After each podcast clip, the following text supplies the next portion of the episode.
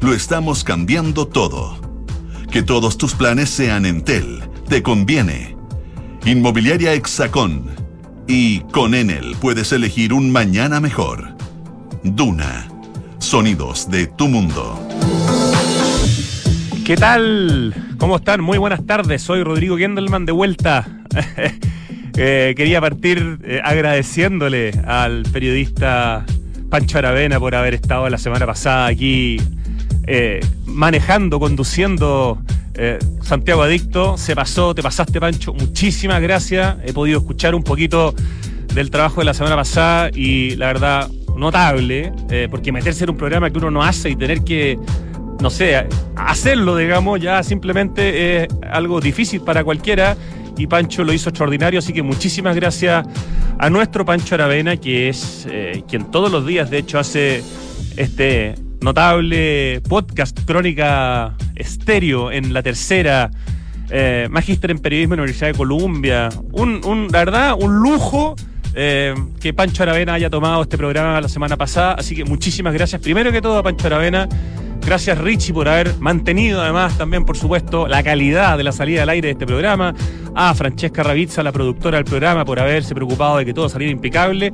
Y a todo el equipo, por supuesto, que hace posible este programa. Yo anduve de lunes a viernes, así literal, porque salió el avión el domingo en la noche eh, de la semana pasada en España con un grupo de periodistas eh, invitados por Aguas Andinas para conocer el tema de las aguas reutilizadas. Eh, aguas servidas en el fondo que una vez que se tratan, se transforman en aguas que se pueden reutilizar en España para varias cosas, porque hay una regulación que lo permite y hay todo un tema que está desplegado hace bastante tiempo para uso industrial, para uso urbano, para uso agrícola, para uso recreativo. O sea, por ejemplo, hoy día todas las canchas de golf que hay en España, que créanme que son muchas, solo se pueden eh, regar con agua reutilizada. Conocimos un parque inundable maravilloso, que toda el agua, que es un humedal, es con agua reutilizada. Eh, estuvimos en unos cultivos donde vimos cómo se cultivaban distintos tipos de verduras y de frutas con aguas reutilizadas. Y cuando uno habla de agua reutilizada, estamos hablando de las aguas servidas, tratadas con todo un proceso eh, que permite que esas aguas puedan reutilizarse. Incluso eh, como agua prepotable, después se le hace un, digamos, un, adicional, eh, proceso adicional y se transforman en agua potable. Eso es algo que hoy día se está viendo ya en varias partes del mundo, en Singapur, en Australia, en, España, en otros países, incluso hay un país en África donde con el agua reutilizada se transforma directamente en agua potable. Bueno, estamos hablando del futuro, de muy corto plazo, porque Santiago tiene estas necesidades bien profundas de poder satisfacer sus necesidades de agua potable eh, o de agua de riego, digamos. Eh, y lo tiene que hacer de, de alguna manera, porque el caudal de los ríos solamente puede seguir bajando. Y el agua reutilizada es una forma mucho más rápida y mucho más económica y mucho menos, mucho más amigable con el medio ambiente que, por ejemplo, desalar. Las desalinizadoras son súper caras, producen algunos daños en el medio ambiente, es complicado el tema. En cambio, reutilizar las aguas tratadas en una ciudad como Santiago, que tiene la gracia que tiene plantas de tratamiento de aguas servidas como son la farfana, el trebal y otras más, pero principalmente esas dos de aguas andinas, eh, donde, que además son biofactorías, es decir, se transforma todas estas aguas servidas en energía, en abono para los agricultores. Bueno, este es un tema de invertir, de construir unos ductos bien grandes para que puedan, entre 30 y 40 kilómetros, llegar a un sector que le dé, en el fondo, a los agricultores, a través de la Sociedad de Canalistas del Maipo, agua reutilizada para que los canalistas puedan darle con mucha más facilidad agua potable a Santiago. Así que este es un tema que está avanzando, pero quisimos ver el futuro. El futuro lo vimos en España, tanto en Barcelona, donde fuimos a la biofactoría del Bikes Llobregat, el Bajo del Llobregat, una planta de tratamiento de agua que está a 20 minutos del centro de Barcelona, grandota, pero yo diría incluso más chica que la planta de la Farfana que está en, en Santiago. Eh, pero fuimos también a otras partes. Tomamos un avión dentro de España y fuimos a Alicante y a Murcia. Murcia y Alicante son hoy día la zona más seca de Europa. Y ellos llevan mucho tiempo también eh, en este tema de las aguas reutilizadas. Y estuvimos también en la Costa Brava, que está también como una hora y media de Barcelona, famosa por sus playas, donde el agua se reutiliza desde fines de los años 80. O sea, llevan mucho tiempo en esto, hay mucha investigación, hay mucho que aprender. Yo estuve subiendo hartas fotos tanto de los lugares técnicos como de un par de lugares, así un restaurante muy lindo que me tocó conocer. No sé, el municipio, por ejemplo, de Alicante era un edificio increíblemente espectacular. Así que si quieren ver algunas imágenes de ese viaje, están en mi Instagram personal, que es Gendelman. Pero Publiqué una columna el sábado en la tercera, hablando con mucho más detalle al respecto, y pronto vamos a conversar, eh, sin duda, en este programa sobre el tema de las aguas reutilizadas con personas con conocimiento técnico muy superior al mío, así que dejo hasta ahí el tema, solo quería contarles que por eso no estuve la semana pasada, como les digo, anduve en Barcelona principalmente, pero también en Alicante y en Murcia, conociendo nuestro futuro de corto plazo, de plazo, el agua reutilizada a partir de las aguas servidas tratadas, que es algo que maravillosamente tenemos en la región metropolitana ya hace una buena cantidad de años. Y ahora les presento el programa, mm, aprovechando y además este fin de semana fue el Día Mundial de las Ciudades, vamos a conversar hoy día con Ricardo Green. Ricardo es eh, uno de los fundadores de la editorial Bifurcaciones y acaban de publicar un libro del cual él es el editor que se llama Launer. Obviamente se refiere a Miguel Launer, Premio Nacional de Arquitectura del año 2019, un hombre que ha sido parte de la historia de la arquitectura en los últimos 70 años en Chile, pues está en los 90 y tantos y su cabeza está mejor que la de todos nosotros juntos y sigue produciendo contenido eh, y sigue en las discusiones, un hombre increíblemente activo.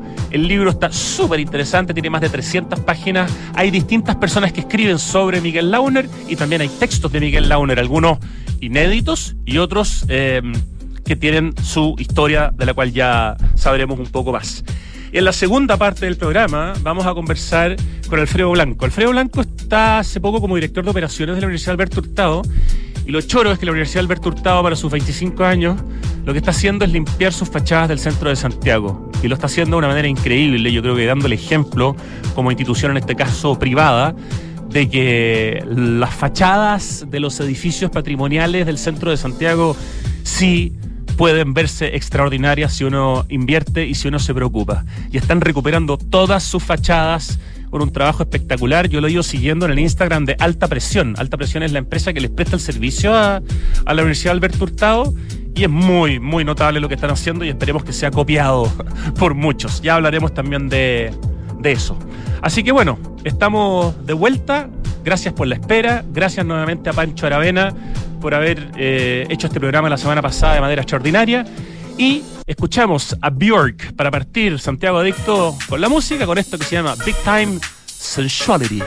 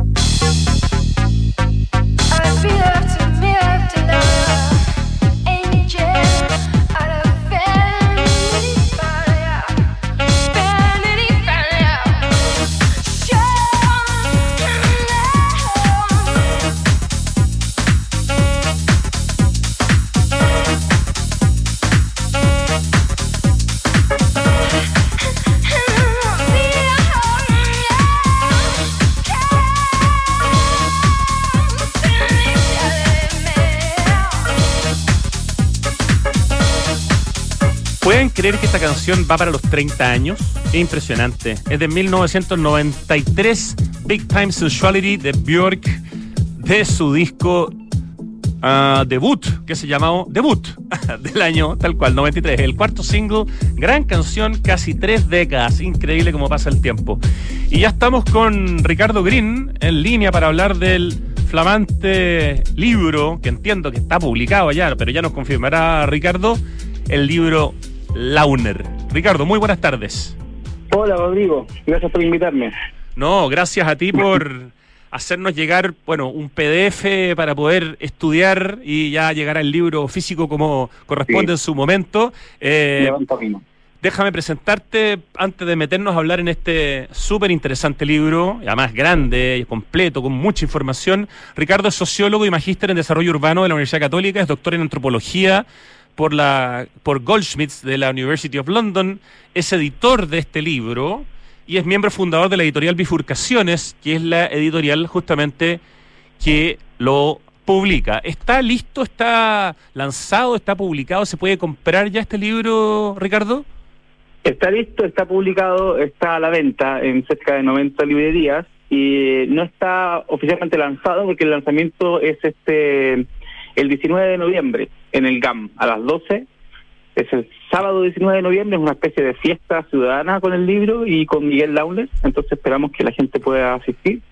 Eh, te puedo contar más de eso, pero sí, el libro ya está en librería. Y también a través de la editorial se puede conseguir. ¿Un libro de cuántas páginas? Más de 300, ¿no?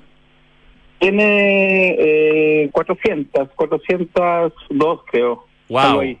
sí. Ya, ¿y cuánto, tiempo de pega hay en este libro, Ricardo, que por una parte tiene textos eh, hechos por eh, distintas personas, entre ellos tú, por supuesto, tiene textos escritos en el pasado por Miguel Launer, tiene textos inéditos de Miguel Launer, eh, tiene entrevistas, etcétera. Em, eh, si lo vemos en términos económicos, claramente eh, no, da, porque es un, es un libro de cuatro años, la verdad. Son cuatro años, son eh, empecé el 2018. Bueno, con pandemia por medio, con, con estallido social, mil cosas, pero sí, fue un libro largo porque además la vida de Miguel es muy... Uy, es muy inconmensurable. O sea, lo que ha escrito, imagínate, en 70 y, no sé, 74 años de carrera. 94 ya cumplidos, ¿no? Tiene 94 cumplidos, entonces, y es alguien muy productivo, entonces me tomó dos años solamente levantar su archivo y yo creo que igual está incompleto, o sea, todo lo que escribió él y ha escrito en Chile, eh, eh, cuando vivió afuera, en fin, es, muchísimo. Entonces, esa recopilación tomó mucho tiempo y después producir también textos nuevos. Ya, eso empieza a contestar un poco mi próxima pregunta. Yo, de hecho, traje todo lo que tenía sobre Miguel Launer, que es, bueno, primero su libro, que es Memorias de un arquitecto obstinado, que está editado por Pablo Fuentes, que es un ladrillo, ladrillo en el sentido perdón, por el peso, no, no quiero darle ninguna connotación, es un libro interesantísimo, pero un tremendo libro que pesa como, como 3 kilos. Tiene el libro que escribió sobre su eh, exilio en Isla Dawson, en Ritoque y en Tres Álamos, que se llama La vida a pesar de todo, ¿cierto? Claro. Y tiene el barrio Mata Portugal, eh, Voces de la Ciudad, que tuve el honor además, me tocó ser parte de los que le presentaron ese libro eh, justamente en el barrio Mata Portugal hace algunos años. Entonces, tiene textos, tiene este libro, como decimos, eh, Memorias de un arquitecto obstinado, donde, donde él habla mucho de, su vida. ¿Por qué tú, eh, digamos, asumiste o eh, pensaste que era necesario un nuevo libro sobre Miguel Launer, no sé, actualizado, digamos, hecho en, en, en, tiempos de hoy, teniendo ya él la literatura que tiene solamente, digo, en libros escritos, porque además tiene un montón de textos en revistas, etcétera? Eh, en primer lugar, sí, es una buena pregunta. Hay mucho que no, que, mm, bueno, que no ha entrado en esos libros. Como digo, es mucho lo que Miguel ha escrito y ha reflexionado durante esos 70 años del día profesional, eh, y no todo cabe o ha cabido en esos libros. Y por otra parte, también me interesaba no solamente recopilar lo que no es solamente una antología de, lo que él ha escrito, sino también eh, generar un diálogo con personas que hoy día están, bueno, Miguel también está, pero con nuevas generaciones, ¿no? Eh, de todas las edades, o sea, desde personas que, quizás están en, una primera etapa de su carrera hasta con personas ya de cierto renombre, no sé, Sebastián Grey, ya fue presidente del Colegio de Arquitectos. Entonces, eh, el libro también es un diálogo, tiene cerca de 10 entrevistas eh, y a cada persona yo le pedí que enfocara esas entrevistas en temas específicos. Por ejemplo, Pia Montalegre, que hablara de la Cormu, o, o que sé Elke Schlag, que hablara de la construcción de la UNCTAD, Entonces hay un diálogo que es muy fructífero y van saliendo muchas cosas que yo no había leído en, en otros libros antes, ¿no? Muchas anécdotas nuevas, muchas reflexiones nuevas. Sí, hay, hay una riqueza de anécdotas y de incluso de pelambres que son súper bienvenidos, ya, ya los comentaremos, pero es maravilloso. Además solamente alguien como Miguel Launer puede hacer esos pelambres por la edad que tiene, por la experiencia que tiene, por la cercanía con los personajes, pero no nos adelantemos. ¿Cómo, cómo presentarías? Porque hemos hablado todo el rato de Miguel Launer, pero sumamos que probablemente varias de las personas que nos están escuchando no lo tienen tan claro quién es Miguel Launer. Ya quizás les suena como el arquitecto, que además muchas veces uno se equivoca cuando sabe poco de la dice, ah, el arquitecto de la UNCAC 3. Claro. Pero no, po, el arquitecto mandante, no es el que la hizo. sí. En fin, ¿cómo. ¿cómo lo presentarías a, Miguel Launer, Premio Nacional de Arquitectura 2019? Eso es fundamental, ¿no? Después de este, toda esta investigación de cuatro años, considerando que ya sabías mucho de él antes de partir, pero ¿cómo lo presentarías hoy con el lanzamiento de este libro Launer? ¿Quién, quién es ese Miguel Launer para ti? Hoy día, después de todo lo que investigaste, así como en, una gran frase de alguna manera, en una reflexión? yo diría que es una fuerza de la arquitectura nacional, es un vector, es, es una dirección eh, que genera atracción, genera influencia, que es un peso importante, respetado, eh, escuchado por muchas personas de distintos ambientes, ¿no? Porque también es curioso, un país tan, por ejemplo, anticomunista como Chile, Miguel Launer es comunista desde los 17 años y sin embargo cuando él habla, lo habla desde una visión también profesional y técnica muy, eh, experta que genera obviamente eh, respeto eh, en un amplio espectro político. Y eso me parece fundamental, ¿no? Especialmente hoy día, donde quizás ya hemos olvidado cómo escucharnos, creo que él es un caballero, ¿no? Que, que es capaz de concitar miradas y, ideas y generar procesos participativos amplios. Eh, pero como te digo, yo creo que eso, un vector, una fuerza de energía de, la arquitectura nacional. Eh, de alguna manera el hecho que haya vivido los años que llega vivos, ¿no? Que haya vivido las etapas que vivió, eh, que tenga la memoria que tiene y que tenga la capacidad de raciocinio que tiene, que uno dice, ¿cómo están los 94? Y digo, ojalá yo esté así hoy. Entonces, eso, todo eso también tiene que ver, porque no es un señor gagá del que uno se acuerda con cariño y respeto, pero que no, es un señor que está, pero con la cabeza como si tuviera 50, digamos. O sea, mejor, claramente mejor que yo, no tengo ninguna duda. O sea, yo, no sé, entrevistándolo, por ejemplo, me tomo una foto de 1940 y hay 50 personas en la foto y me las nombra uno a uno con nombre, apellido y trayectoria, cosa que yo no podría hacer con mis compañeros de colegio ya a esta altura. O sea, una lucidez realmente impresionante. Eh, y como dices tú, no, no, es alguien que se ha quedado en el pasado, está vivo y presente en la contingencia nacional, o sea, participó activamente ahora de la constituyente, de las elecciones, eh, siempre está eh, escribiendo columnas, mandando cartas, y no, insisto, no pegado en el pasado, sino pensando cómo ese pasado ayuda a pensar el presente y el futuro, incorporando nuevas discusiones sobre géneros, sobre medio ambiente, entonces, claro, por eso mismo es una, es, un, es una persona que llega hasta hoy día con mucha, mucha vigencia. Y es alguien que está constantemente reflexionando. Uno puede estar de acuerdo con sus reflexiones o no. Yo tengo la, la suerte de estar en su base de datos. Él manda un mail, bueno, a veces manda varios, una vez a la semana, yo diría, en promedio, donde reflexiona sobre distintos temas. Está siempre reflexionando, está siempre metiendo temas, está siendo, siempre provocando, podríamos decir.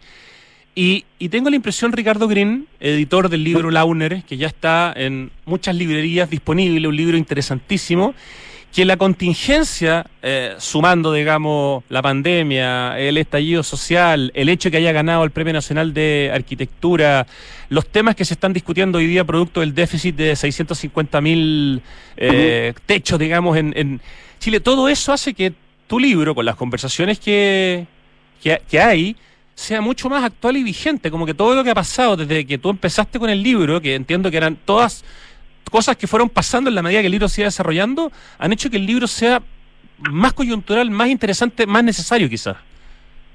Yo estoy, sí, totalmente de acuerdo, sobre todo porque, mira, te voy a leer una, o sea, una, frase. Eh, digo acá, al, el primer párrafo de la introducción, digo, este libro, o sea, este libro no busca conmemorar, conmemorar su figura, sino mostrar a la luz de su pensamiento y obra que alguna vez el mundo fue distinto, que no tiene por qué ser como es y que podemos volver a imaginarlo de otra forma. Eh, entonces, claro, este es un libro que habla sobre la vida y el pensamiento de Miguel Launer, pero no es un homenaje, no es una conmemoración, no es un libro muerto, es un libro que está está presente hoy día, como dices tú, estamos hablando acerca de déficit, estamos hablando acerca de, barrio, ¿no? La ciudad de los 15 minutos, cuando Miguel y mucha otra gente lo venía trabajando desde 1950. Estamos hablando de tomas de terreno, cuando Miguel participó en la victoria, la primera gran toma de terreno de, de, Latinoamérica. Entonces ha participado en muchos procesos que hoy día no es que se repliquen, pero que los desafíos como que vuelven a aparecer o vuelven a estar en la palestra pública y su experiencia sin duda es sumamente vital para poder enfrentarlos de buena manera. ¿Aprendiste o descubriste cosas nuevas de la, de la pega, de la parte de, de Miguel Launer, arquitecto? Porque él formó, junto con su mujer, Ana María Barrenechea, y con Miguel, ¿no es cierto?, de hijo, Claro. Eh, la Bell Arquitectos eh, eh, fue una, una, una, oficina de arquitectura de relativa importancia. Hicieron varios proyectos, probablemente el conjunto habitacional que no se terminó, pero que está en el Parque Inés de Suárez, debe ser quizás uno de los más conocidos.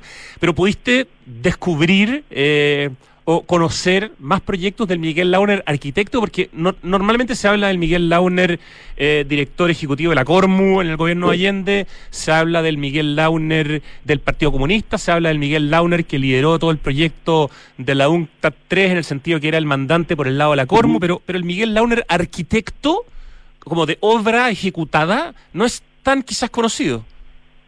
Claro, o sea, yo levanté toda esa información, parte de ella está en el libro, desde sus trabajos, desde su proyecto de título, por ejemplo, en el hospital, hasta todo el trabajo que hicieron con su oficina, sobre todo siempre con el mandante que era de Estado. O sea, ellos construyeron muchísimos eh, colegios universitarios, el edificio Carabineros del centro. Bueno, Oye, ese, perdón, ese edificio ah, maravilloso. de la Cooperacav, yo no, no, tenía idea quién era el autor hasta tu, hasta tu libro, eh, y ahí él cuenta que lo hizo junto con eh, este otro arquitecto, ¿cómo se llama? El mismo que hizo los escalímetros, con...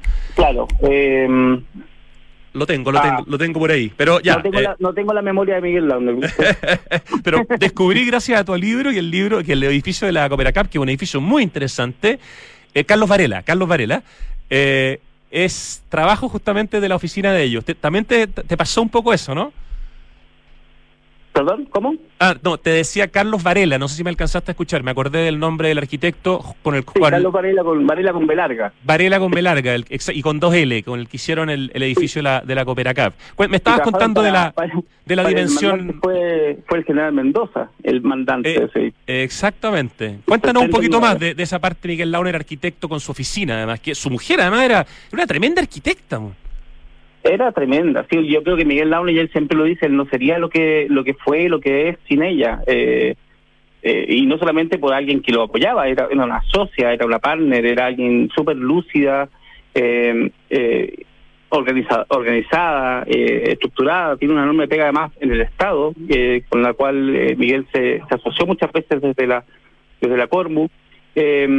Eh, Miguel, bueno, tiene una formación muy de, arquitectura moderna, es, es, obvio, ¿no? Eh, un poco baucasiana, pero eh, de un arquitecto como él llama integral, que era lo que Tibor Wider vino a, a acá a Chile, eh, junto con otras personas en la reforma de la Universidad de Chile. Entonces, un arquitecto que no solamente se encargaba de, la arquitectura moderna en términos súper abstractos y limpios y puros, sino también eh, tratando de desarrollar una cierta humanidad en los proyectos, y siempre los proyectos tú los puedes ver. Eh, incorporaban muchas más mezclas de lo, de lo que incorporaba tradicionalmente la arquitectura moderna.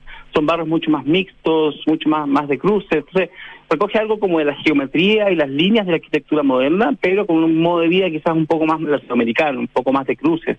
Eso es muy bonito como lo logra hacer en varios conjuntos que, que, que, que diseñan. Me, gusta mucho, Ricardo. Estamos conversando con Ricardo Green, editor del libro Launer, sobre Miguel Launer, eh, un libro de cerca de 400 páginas donde diversas personas, eh, arquitectos en su mayoría, escriben sobre Miguel Launer, pero también hay textos eh, que antes no habían sido publicados en libros y textos inéditos. para este para este libro me encanta cómo se recoge en, en este libro ese espíritu no competitivo que había entre las oficinas, especialmente desde la época en que empiezan a, trabajar en este edificio en la calle Villavicencio, un edificio de Mauricio Despuy, que todavía está, por suerte, donde trabajaban al, mismo tiempo, en el fondo estaba la revista Aucas, hacía ahí también Launer era importante, estaba la oficina eh, del grupo Tau, un grupo importantísimo, estaba Gaguero Pisano, y, y, creo que se recoge muy bien en ciertas preguntas que ustedes les hacen, no me acuerdo si eres tú o otro de las personas que trabajan en ese capítulo, sobre ese espíritu de la época, tanto en la universidad como a nivel profesional, el espíritu de equipo. Sí, había mucha gente. Y, eh, después sí, estaba Pepe Medina. Eh, a mí me encanta ese, eso, porque en el fondo eh, es, es un, hay algo de competencia, ¿no? obviamente todos compiten por concursos públicos en general, más que privados. Hoy día muchos arquitectos se dedican más bien a casas privadas, ellos están más enfocados a concursos públicos, pero alguien ganaba y se celebraba, y se celebraba siempre en la casa de Miguel Launer eh, y Anita, eh, independientemente de quién ganara, o sea, ganaba los TAO, ganaba otra oficina, y todos celebraban como, como si fuera un, un, premio colectivo, ¿no? Eso, eso es bellísimo, ¿no? Y recupera como una, una, una cofradía eh, de arquitectos ligada a AUCA, ligada al, rol que tenía el Colegio de Arquitectos, que me parece que, que, es algo encomiable y eso es lo que hay que apuntar también, ¿no? Ahí construyendo nosotros un poco más poderosos, eh, que sin duda falta, creo. Absolutamente. Eh, me, me, gusta mucho también e, este hecho de, de, de, explicar cómo descubren ellos el tema de la, de la cosa americana como Neruda, a quien también ah. pela, de alguna manera es quien les mete el tema americano porque estaban muy influenciados por Estados Unidos hasta ese, hasta, hasta ese eh, momento. Hay una frase acá em, que quería leerla. Dice, em, a ver, estoy, buscándola, acá la tengo entre mis manos. Eh, Ah, que no les llegaba muy fácilmente el tema como americano, eh, nada de eso nos llegaba fácilmente. Fue este cuadro que nosotros en general ignoramos de América Latina. ¿Sabes quién nos enseñó a mirar América? Pablo Neruda, quien fue cónsul en México después de la Guerra Civil Española, el 43 supongo, dice, y regresó a Chile. Yo todavía no lo conocía, pero no mucho después lo conocimos. Regresó cargado con artesanía mexicana. Y nosotros, la primera reacción cuando fui a su casa fue decir, este weón, traerse estas payasadas de las mascaritas. De repente nos empezamos a dar cuenta y fue Neruda quien nos enseñó la cosa americana. Ni siquiera se nos ocurría mirar a Quinchamalí o a Pomaire todo era para nosotros despreciable. El canto general es una cosa inverosímil, te hace admirar América cuando nosotros todos estábamos mirando a París. ¿A quién se le ocurriría mirar algo local? Interesante, ¿no? Ese cambio de mirada que les produce este, este hombre tan influyente en nuestra historia, que es Neruda. Claro, y eso también se puede ver después en, en las mismas revistas y en las obras que van haciendo, que al principio estaban muy enfocadas el extranjero, muy influenciadas, por ejemplo, que yo sabía, con la arquitectura japonesa, que, circulaba muchísimo en esa época en Chile, al menos en las revistas, y de pronto, claro, descubren con la duda que el continente americano tiene mucho que decir también, otras formas, otras materialidades, otras formas de construir también, eh, y ahí empiezan a incorporarlo en su obra, en su trabajo. Eh, Neruda después aparece más adelante en el libro también cuando está exiliado, o sea, está, está escondido eh, en una casa ahí en Antonio Balas 200 y van a una fiesta de Año Nuevo, fantástica. Cuentan toda esa historia cuando se encuentran con él en la calle, con hormiguita y van, terminan en el mercado central. Hay muchas historias así de, a mí, bueno, realmente impresionante porque no es alguien presuntuoso, no es alguien vanidoso necesariamente y sin embargo van saliendo esas historias y uno dice, pero me dice, por ejemplo, de repente estamos hablando y me dice, no, mira, aquí yo estaba sentado, estábamos comiendo con Valentina Tereshkova, la primera cosmonauta que llegó al espacio, y, o acá estábamos con Fidel, eh, bueno, así, eh, son historias como, eh, realmente es la historia del siglo XX. un día me, empieza a hablar y me dice, mira, yo iba caminando por la Alameda con huérfanos y encuentro una, una, una pizarra gigante del diario no sé cuánto que estaba en este lugar y me dice, y decía muy grande, cayó Berlín, y yo digo, ah, el muro de Berlín. No, no, cayó Berlín en el 45. eh, y agarran las banderas y se van marchando hasta la moneda con las banderas soviéticas que había, la Unión Soviética había entrado Berlín, había caído Berlín. Entonces, claro, es toda la historia del siglo XX y lo importante es cómo esa historia también se va traduciendo en cambios en nuestra forma de hacer ciudades, en nuestra forma de planificar ciudades.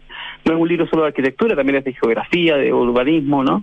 Y de pelambres, como decíamos, por ahí dice que Neruda era muy pagado de sí mismo y bien jodido. Eh, y cuando habla de repente de Emilio Duarte, no me acuerdo cuál era el adjetivo, pero da a entender que era un genio, pero que era bien pesado. O sea, era insoportable, sí. eso, insoportable. Esas cosas son maravillosas cuando uno las escucha de alguien que, que vivió y compartió con estos maestros que todos admiramos, ¿no? Neruda, Emilio Duarte, pero, pero eh, Miguel Launer te los humaniza, ¿no? El día que se fue imprenta el libro, estaba en imprenta el libro ya, y me llama Miguel Laune en la noche y dice, arrepiente de unos par de pelambres. Y dice, no, parece que no quiero pelar a tal y tal y tal y tal. Y tuve que meterle mano al libro en imprenta, correr fotos de un lugar a otro, sacar textos, fue difícil. Ah, ya, estos son los pelambres que quedaron entonces. Pero salieron, salieron varios, salieron varios, sí. Qué, genial. Oye, y, y si no, la última parte del libro, tú le alcanzas a hacer, digamos, una, una última entrevista cuando ya eh, está, se, se, hizo la votación para ir con, al, proceso constituyente.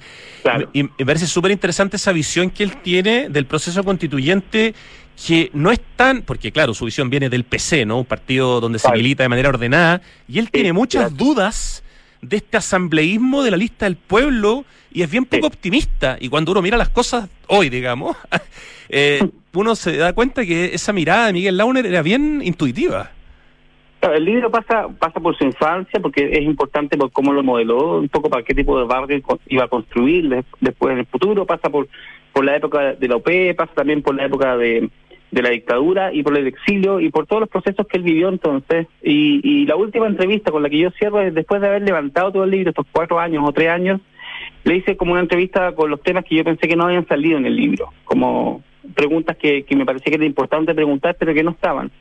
Eh, y ahí hablamos un poco de eso, lo que tú dices, y hablamos también un poco de, en línea con eso, de, de del rol del Estado, del centralismo, eh, claro, como tú dices, él viene del PC, entonces un, país, un partido muy jerárquico, muy centralista, eh, y cómo eso puede combinar con el asambleísmo, con el cual tiene muchas dudas, ¿no? Eh, dice que el asambleísmo, él ha estado muchas asambleas en su vida y, que según su experiencia, eh, sin una conducción no, no, llegan a buen puerto. Entonces tiene muchas dudas respecto al, partido de la gente, sobre todo, eh, y, y, al proceso constituyente, claro. Yo, no, yo lo, lo recibí con mucha con dudas, digamos, con respecto a su análisis, pero hoy día me trago mis palabras porque claramente tenía un punto ahí. Claro, en tu momento probablemente te pareció quizás hasta conservador su, su comentario, pero mirado hoy día en retrospectiva, el sí. ojo, el ojo de un hombre con, con años de circo, ¿no?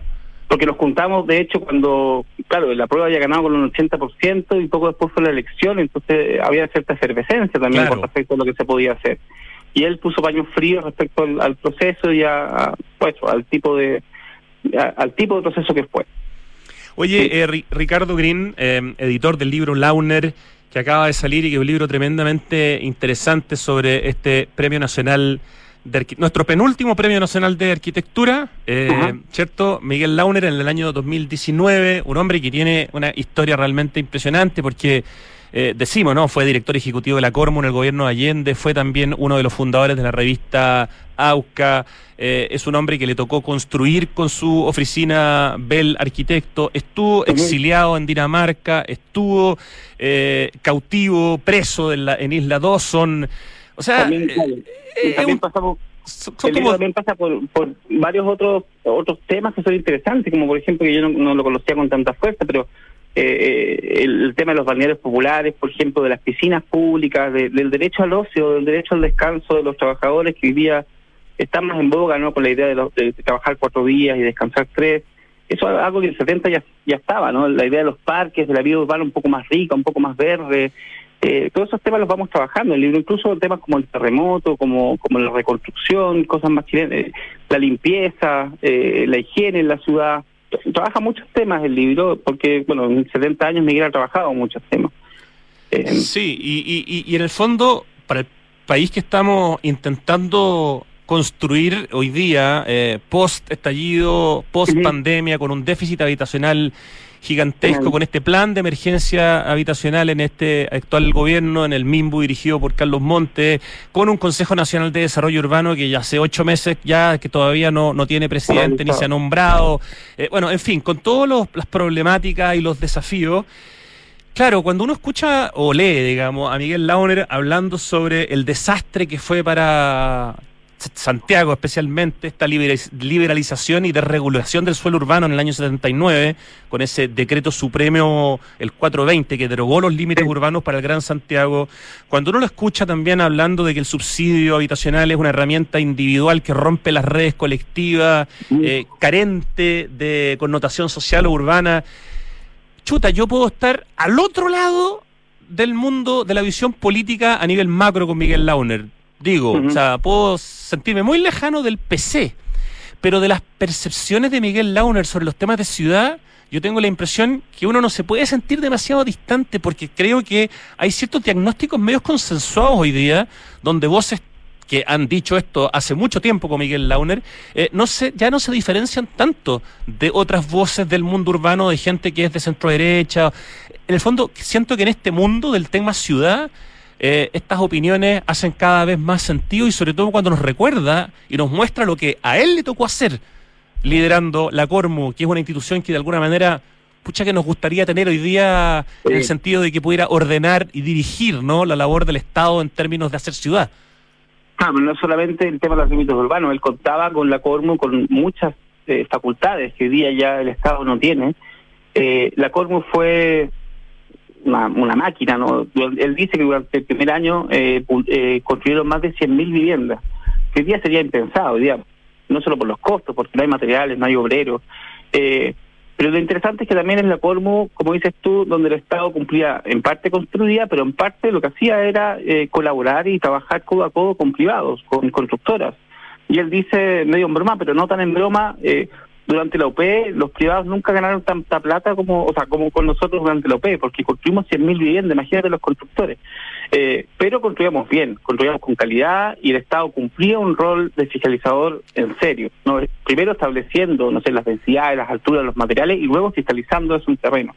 Entonces, claro, nunca, siempre fueron conjuntos muy buenos que han resistido terremotos, que han resistido el paso del tiempo, la Tupac Amaru, qué sé yo, un montón de conjuntos en todo el país y que no se han demolido, como es lo que ha pasado después, ¿no? Ya más que con la dictadura, con la conservación, con esas esas casas eh, de calidades paupérrimas. Sí, Bajos de Mena es varias veces mencionado como un ejemplo de lo terriblemente mal, que se ha hecho el tema de la vivienda social. Y, y, espérate, te interrumpo porque no solo se centra en, destacar lo que se hizo en sus tres años como director de la Cormo en el gobierno de Allende.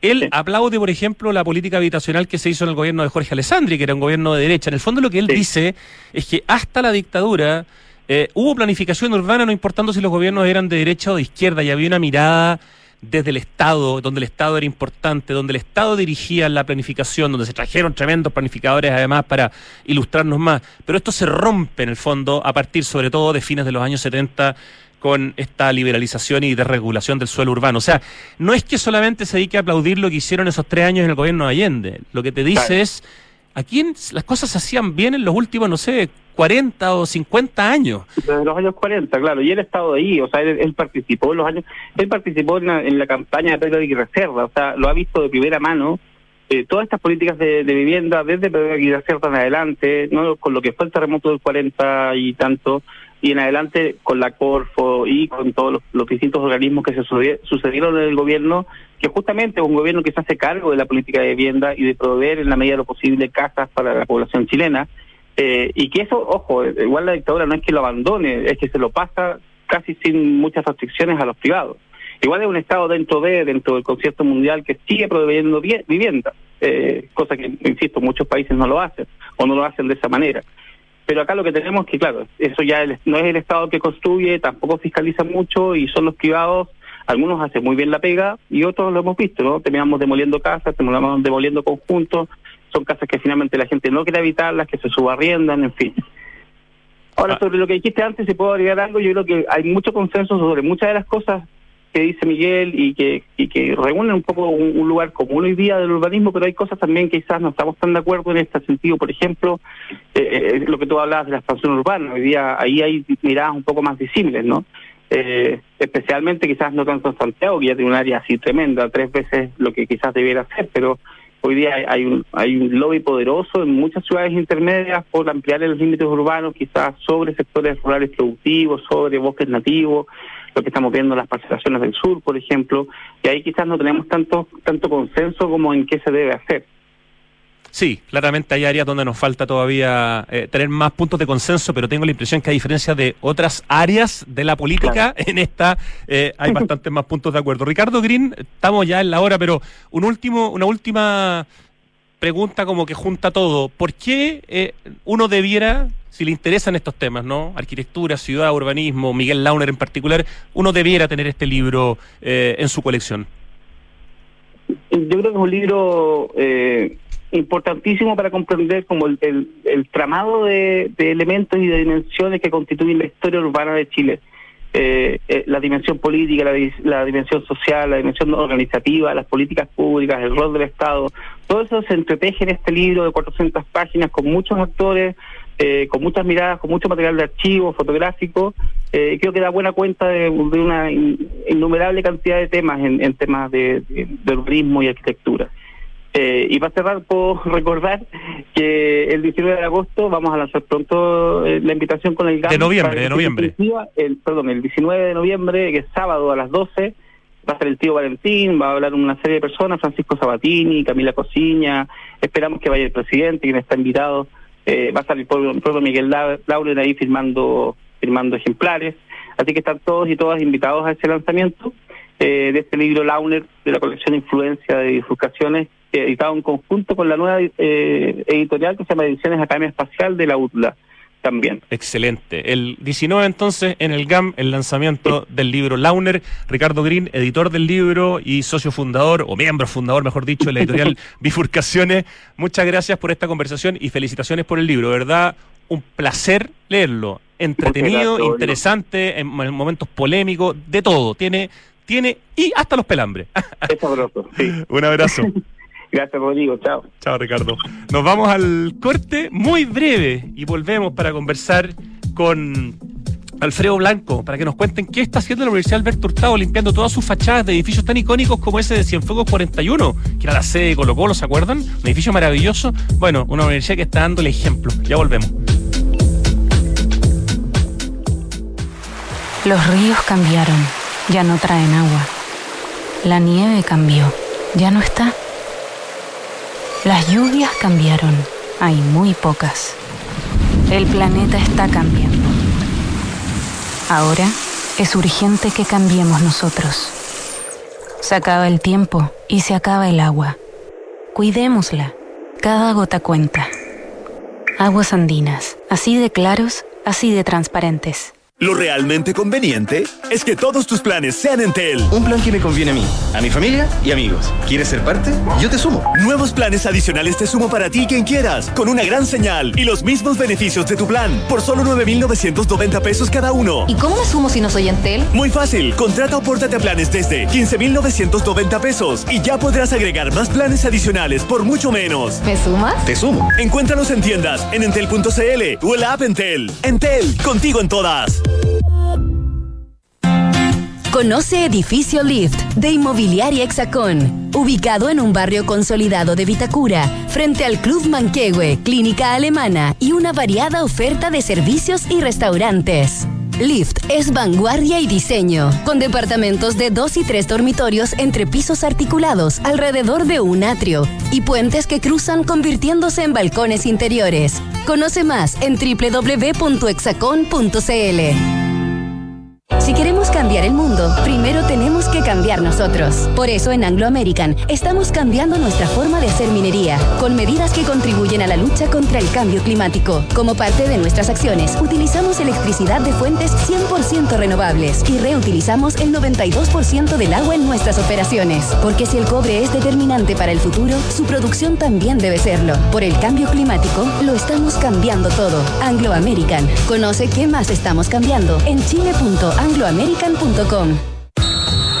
Hola amigos, ¿cómo están? Soy el Bambán Zamorano, embajador histórico de la Copa Enel y te quiero invitar a que juntos alentemos a los más de 1.400 niños y niñas de todo el país que competirán en el torneo infantil más importante de Chile. Entérate más de esta gran iniciativa en www.copaenel.cl. Copa Enel, volvemos a la cancha. Con Mastercard y Cernatur, redescubre Chile con hasta 30% de descuento en más de 70 comercios. Elige tu hotel, restaurante, tour o visita una viña y disfruta los mejores beneficios. Porque Priceless para mí es recorrer el país y recibir más de lo que esperaba. Conoce todos nuestros descuentos, beneficios y experiencias en priceless.com slash Chile. Mastercard. 1710. 1711. 1712 nuevos árboles plantados. Nuestro compromiso sigue creciendo. Por cada híbrido Toyota que recorra las calles, plantaremos un árbol nativo, que junto a más de 1.700 árboles ya plantados, darán vida al gran bosque Toyota en el sur de Chile. Iniciativa que ayudará a cuidar del medio ambiente y reducir la huella de carbono. Conoce más en bosque.toyota.cl. Tuvo buena esa conversación con Ricardo Grimm, que además es investigador de la Facultad de Arquitectura, Diseño y Construcción de la Universidad de las Américas. Y a propósito de universidades, estamos en este momento en línea con el, con el línea, digo, con el director de operaciones de la Universidad Alberto Hurtado, que está haciendo una notable pega de limpieza de fachadas, porque la ubicación de la Universidad Alberto Hurtado es extraordinariamente céntrica y muchos de sus edificios son altamente patrimoniales. ¿Cómo estás, Alfredo? Muy buenas tardes.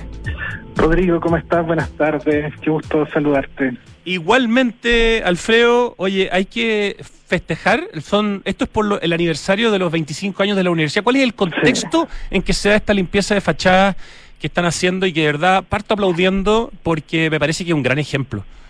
Gracias, Rodrigo. Bueno, efectivamente, este año la Universidad Alberto Hurtado cumple 25 años y dentro de, las de las celebraciones eh, llegó este proyecto de la recuperación de fachadas. Nosotros estamos insertos en, el casco histórico, estamos insertos en el kilómetro cero. Entonces, eh, estamos rodeados de edificaciones históricas importantes como las de Almirante Barroso, Cienfuegos, Erasmus Escala. Entonces, eh, es nuestro deber, de alguna manera. Nosotros somos una universidad para el bien común y de alguna manera nos insertamos en un espacio eh, urbano importante y que se ha visto alterado en los últimos años. Entonces necesitábamos recuperar nuestro espacio y hacerlo de buena manera. Había que hacerlo bien. ¿Qué porcentaje, no sé, pues, del, del total de las eh, sucursales o, o edificios que tiene la Universidad Alberto Hurtado en el centro se están limpiando? eh, y además, ¿cuál es el tipo de limpieza que está, se está haciendo? Porque entiendo que no solo se está limpiando, sino que se le está aplicando algo que va a permitir cierto grado de durabilidad de la limpieza. Sí, lo que pasa es que tenemos que entender que eh, cada casa, cada espacio es distinto uno de otro. Entonces hay espacios que son para la pintura, hay espacios en donde el material nunca, desde su concepción, desde los arquitectos, colegas que las diseñaron, nunca pensaron que fueran pintadas. Entonces había que buscar una forma de cómo recuperar lo original. Entonces llegamos a esta, a esta técnica que es un hidroarenado, es un trabajo de, de arena con presión media, digamos, y con agua, lo que permite ir recapando un poco las pinturas, los años, los grafitis y recuperar el material original de la casa.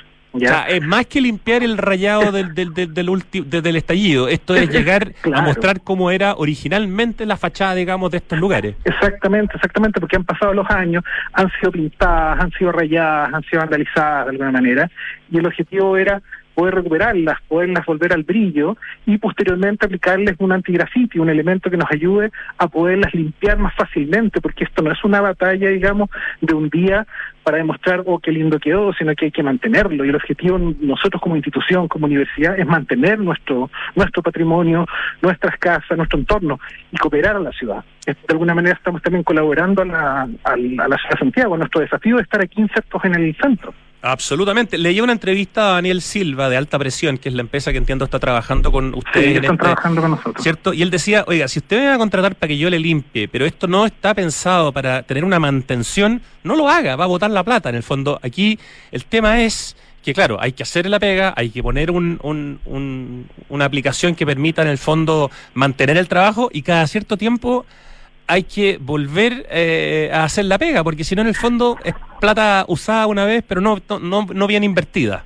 Exactamente, exactamente. O sea, el objetivo siempre, el dinero, el dinero nunca sobra, digamos. Entonces, Además. nosotros, eh, claro, para nosotros es una inversión importante, pero además de eso, eh, poderlo mantener. Entonces, muchas veces es más fácil pintar algo que nunca fue pintado, digamos, y tratar de mantenerlo así, pero con esta técnica podemos nosotros, digamos, mantener, mantener el original y con este antigrafiti posteriormente limpiar, limpiar las fachadas. Hay otras sí fachadas de nuestra universidad que sí son en esencia pintura, entonces están pintadas y nosotros constantemente vamos a estar renovando, vamos a estar pintando, porque es parte de nuestro deber también hacia nuestros alumnos, hacia nuestra comunidad universitaria, administrativa, etcétera. Entonces, es parte de lo que queremos hacer en este plan de mantención, que es a, a largo plazo, por supuesto. ¿En qué etapa del proyecto de limpieza de fachadas van? ¿Están terminando? ¿Terminaron? ¿Están en la mitad? Mira, nosotros dividimos el trabajo en dos etapas. La primera etapa fue el hidroarenado de todo eh, Almirante Barroso, donde se encuentran, digamos, estas casas importantes que, que muchas veces tú has podido recorrer, y la pintura de la parte de Alameda, entre Alameda, entre Almirante Barroso y Cienfuegos. Esa es la primera parte que se encuentra finalizada. Ahora estamos desarrollando la segunda parte, que es Cienfuegos, donde se incluye la famosa casa de Cienfuegos 41, y eh, Erasmo Escala. Esa es la segunda parte que estamos desarrollando ahora y esperamos ya terminarla hacia fines de, este mes. Oye, ¿y qué les ha aparecido de alguna manera en Cienfuegos 41, que es una casa que, que fue sede de Colo Colo, por eso además es tan conocida, que está lleno de gárgolas y tiene un montón de como ornamentación externa?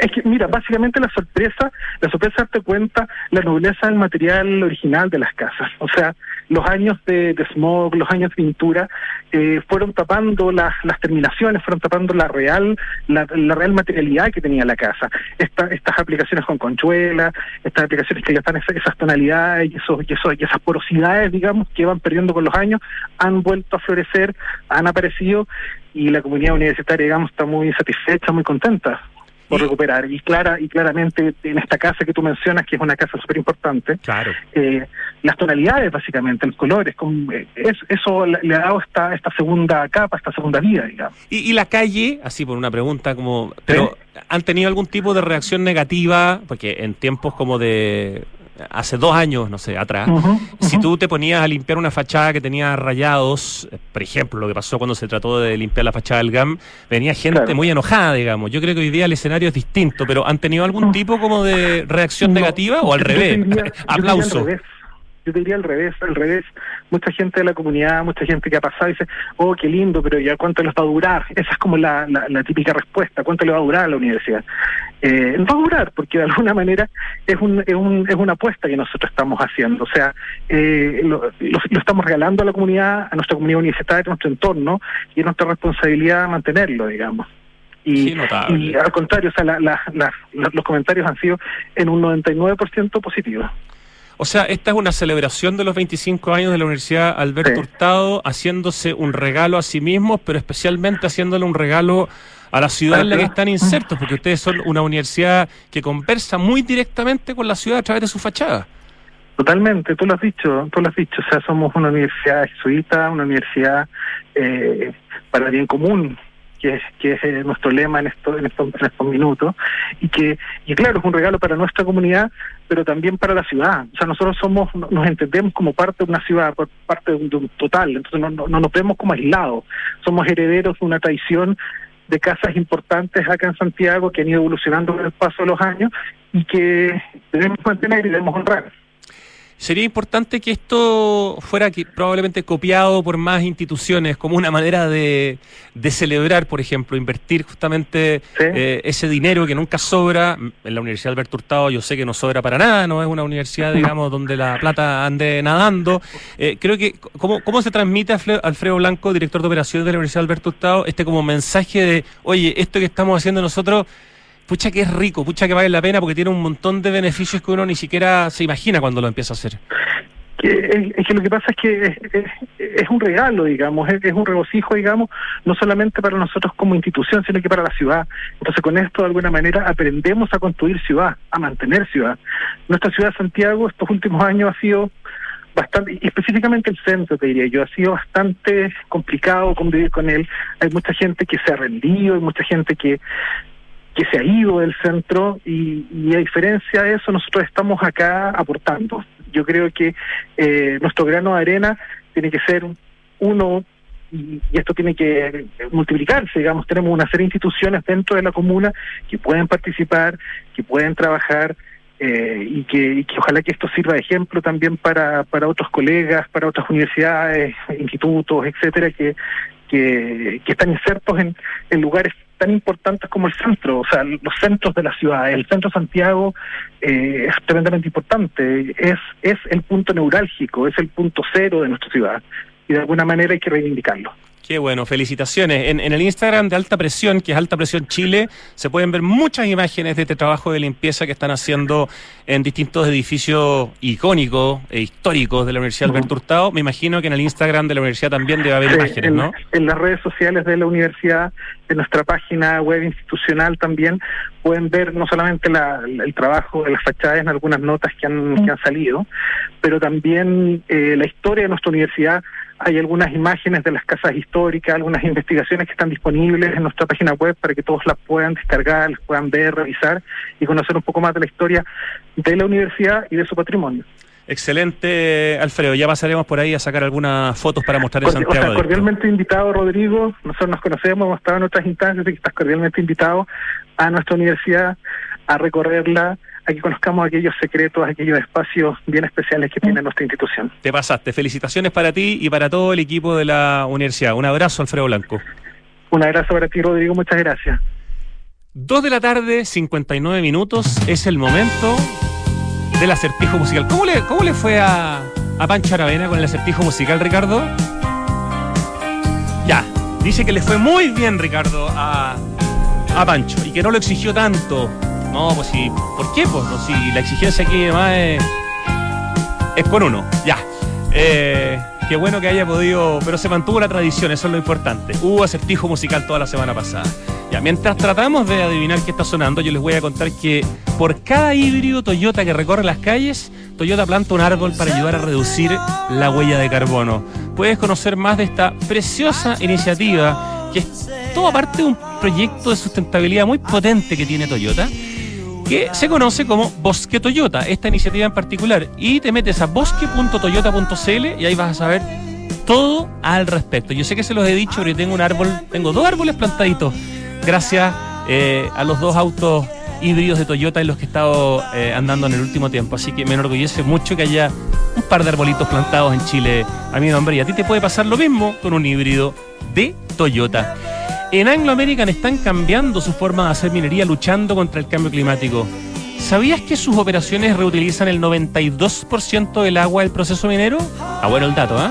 Anglo American, por el cambio climático lo estamos cambiando todo. Más información en chile.angloamerican.com. Invertir hoy es una muy buena opción y en la inmobiliaria Hexacón te entregan la mejor asesoría para que puedas rentabilizar tu futuro. Cotiza hoy y compra departamentos con una excelente ubicación y plusvalía, algo que es muy característico de Hexacón. Hexacón te entrega full beneficios y flexibilidad en la compra. Hablemos de tu próxima inversión, te dicen en Hexacón. ¿Dónde? www.hexacon.cl con 2X. Oye, Priceless es para mí explorar los rincones de la Patagonia, de Isla de Pascua, de San Pedro de Atacama, los viñedos que hay en nuestro país, Santiago, Valparaíso y todo lo que ofrece Chile junto a las más de 15 experiencias Priceless de Mastercard y Cernatur. Las puedes conocer en priceless.com slash chile y además ahí puedes ver todas las experiencias que te ofrece Priceless en el mundo. De verdad está muy bueno meterse a priceless.com slash chile. Mastercard está en Santiago Adicto. Y con Enel, mantén tu energía y gana un año de luz gratis. Estaría bueno eso, ¿ah? Mantén tu cuenta al día y vas a estar participando automáticamente en el sorteo de un año de luz gratis. Y si tienes una deuda pendiente, Enel te ofrece un convenio en 12 cuotas, sin pie y sin intereses, y así también puedes ser uno de los ganadores. Solicítalo en enel.cl. La sequía y el cambio climático ya no son una amenaza, son la nueva realidad con la que debemos convivir y adaptarnos. Sí, el clima en el mundo cambió. ¿Y nosotros cuándo vamos a cambiar? Del aporte de todas y todas depende cuidar nuestra agua y asegurar su futuro. Cada gota cuenta aguas andinas. Y te contamos que la campaña Reutiliza por Chile, que hace Entel junto a Caiclos y al Centro Inclusivo de Reciclaje, ya ha retirado más de 7.000 aparatos electrónicos en desuso y eso ha permitido entregar a gente que lo necesita justamente muchos de estos aparatos electrónicos arreglados, restaurados de alguna manera. Del total recogido hasta el momento, eh, 4.280 son celulares, más de 1.273 son CPU, 1.351 notebooks y 348 tablets, las cuales están siendo revisados en este centro inclusivo del reciclaje para evaluar si se les puede dar un nuevo uso o para ser reciclados por la empresa Midas. Qué excelente lo que se hace en Entel, la campaña Reutiliza por Chile. Ya, esta canción yo la conozco mucho, pero, pero necesito pistas porque no me acuerdo. Año 81, me dice Ricardo. Este es un solista, yo creo. Solista, sí. Participó en Jefferson Airplane. Mm, no me dice mucho. O Jefferson Starship. Em, nombre y apellido, ponte tú. Eh, la inicial del nombre, por favor. M, el nombre y B larga el apellido. ¿Sí? Mm, ya. La segunda letra del nombre. A. También A. A. Ma ba. Ma ba. La tercera letra del nombre.